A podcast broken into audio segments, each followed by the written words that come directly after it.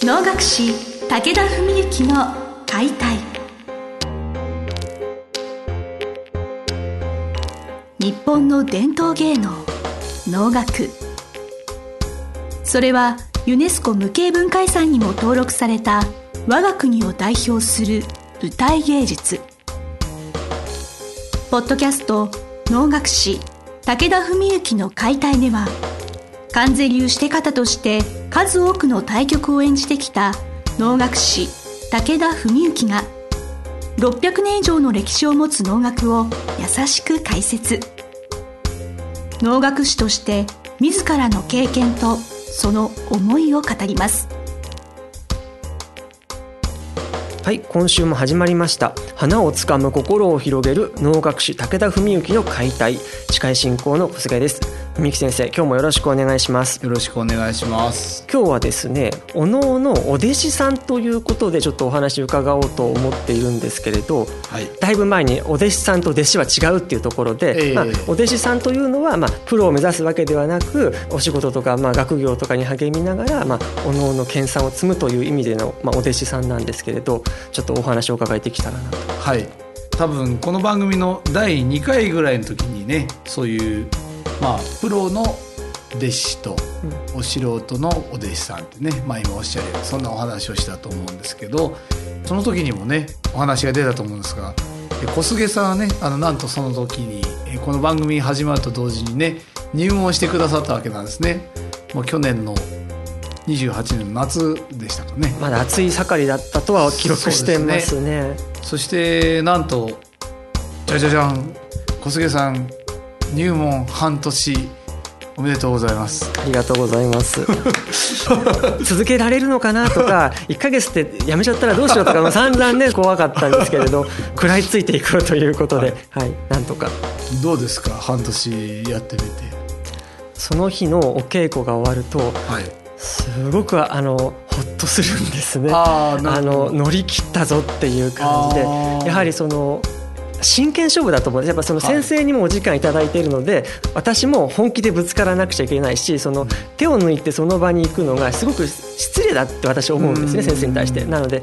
もう本気で行かなくちゃと思って終わってからのあなんとか終わったっていうのをそれの繰り返しでしたかね。なるほど、は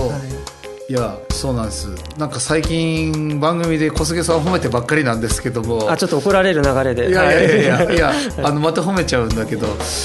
真面目なんですよね小杉さんね本当。すごいねよく稽古してこられるのでね。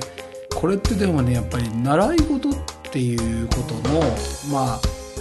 よくその稽古と練習の違いとか言ったりもするんですけど、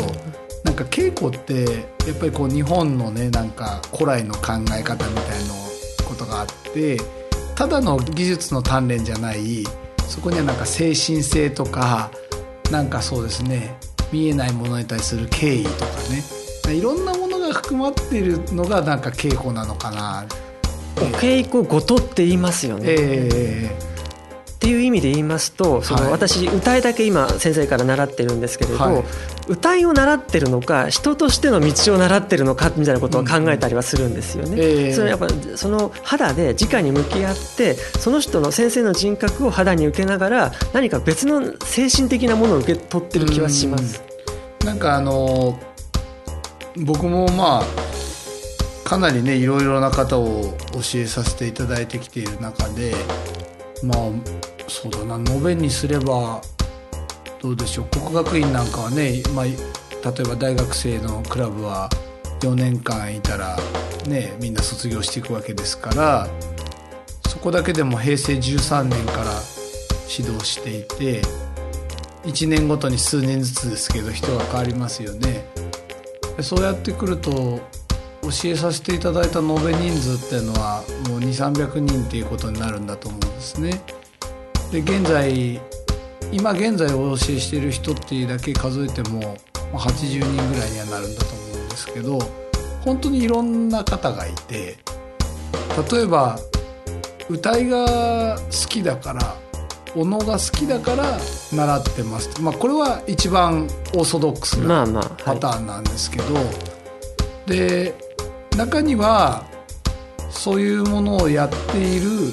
自分にステータスを感じて習うっていう方もいらっしゃるしまあ最近そういう方は減りましたけどね昔はそういう人がバブルの時代なんか多かったように思いますね。まあ、箔付けみたいなことなのかもしれない。そうですね。なんかある種稽古場が一つの社交場みたいな感じで。だったり、まあもちろんそれは先生を好きで習うっていうこともあるでしょうし、お弟子さん仲間のコミュニティが楽しいからとか、あとは最近で言うと、おのの鑑賞力を上げたい。なんかおのをもっともっと楽しめるようになりたいもっと分かりたいために習いたいっていう人もいるそれからあとはやっぱ発表会に出てね自分がその1年とか半年ごとに成長しているのを確かめるというかそれを発表したいそういうために習う方もいらっしゃるしさまざ、まなんですねその目的というのが。でそういう中でさっき小菅さんがおっしゃったことに関して言うと僕はできる限りお弟子さんそれぞれがどういう思いで何を求めて僕の稽古にいらしているのかなんかそういうことを僕もなるべくつかむように努力していてでそこが分かればこっちの傾向方針やスタンスは大きく変わるわけではないんだけどそこにプラスアルファねお弟子さんがあやっぱりこのおのの稽古をやっててよかったなこの先生についててよかったなって思えることをなるべく提示していきたいっていうのは常に頭にはあるんですよね。まあそういう面では一番最近のね何回か前の稽古の時にね、あの小菅さんもその真面目だけによく僕はあの皆さんに言うんだけど真面目な人ほどパッとねやってきたものに対して直されるとね、こちらから直されるとパニックってわけわかんなくなって慌ててこっちが話し終わってないのに歌い出しちゃったりとか。ありますね、まあ、これよくあるんですよね。で一概にねそれはねあの否定したものじゃなくてあんまり勉強してこない人っていうのは何直されても意外とパッと対応できたりするんですよ。何もやってきてないから。だけど一生懸命やってくる人は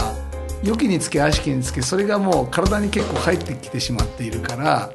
例えばちょっと間違ったずれた傾向をしてきちゃってたりするとまずその癖になったものが治りにくいとかで小菅さんの場合はそれは実はあんまりないんですけどしっかりビシッと稽古してきてくれた時にあもうここまでやってきたならもう一個上のことを教えちゃおうってこっちは思うわけなんですよ。でそのもう一個上のことを言うと小菅さんは多分今までにない聞いたことない話が来るもんだからえなんだなんだなんだってどうしたんだ？みたいなね。それでパニクるみたいなありましたよね何回か前に、ね、そうやっぱその2つ3つ修正するときに1つを直そうとすると他の2つ3つがもうダメなんですね。手当てができなくなってしまうというか、持ち帰って音を聞けば分かるんですけれどその場だとやっぱパニクってるんでしょうねあれは。それでねそれが結構実はじゃあ稽古だけで必ずそうなのかっていうと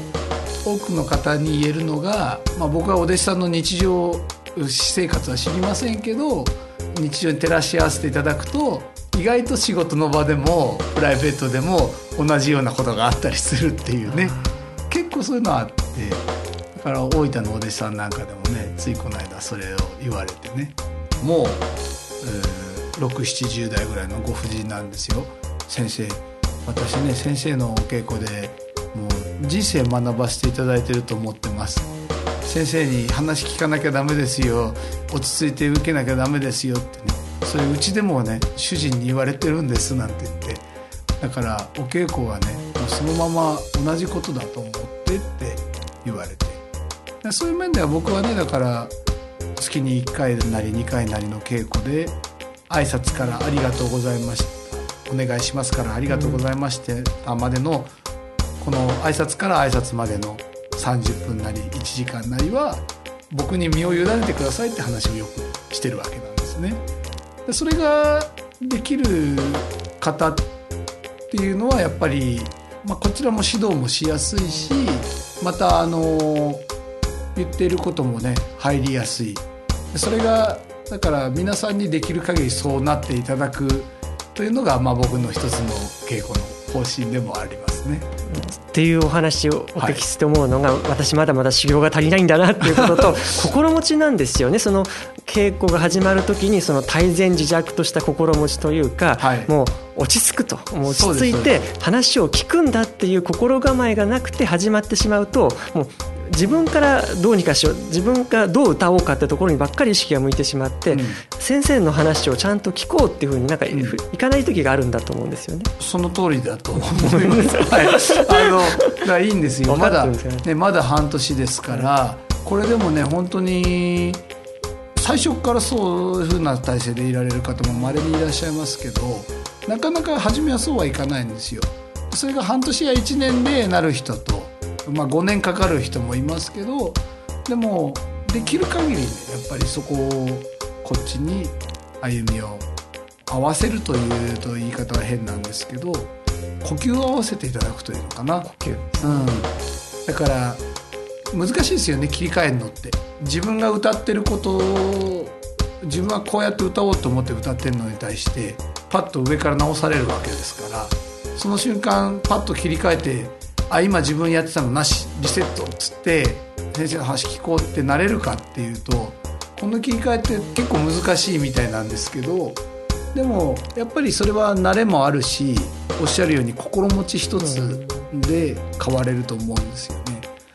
まあぜひあのまた1年記念2年記念そのうちちょっと番組で小菅さんに歌いも歌ってもらったら面白いかなと先のことはちょっとよくわからないんですけれどはい。まあ そういうことで今日はですねその、はい、まあお弟子さんのまあお稽古のあり方ということでまあ皆さんの日々の生活にもなかなか考えさせられるというか反映できることがあるのではないかと思います。文幸先生今日もありがとうございました。ありがとうございました。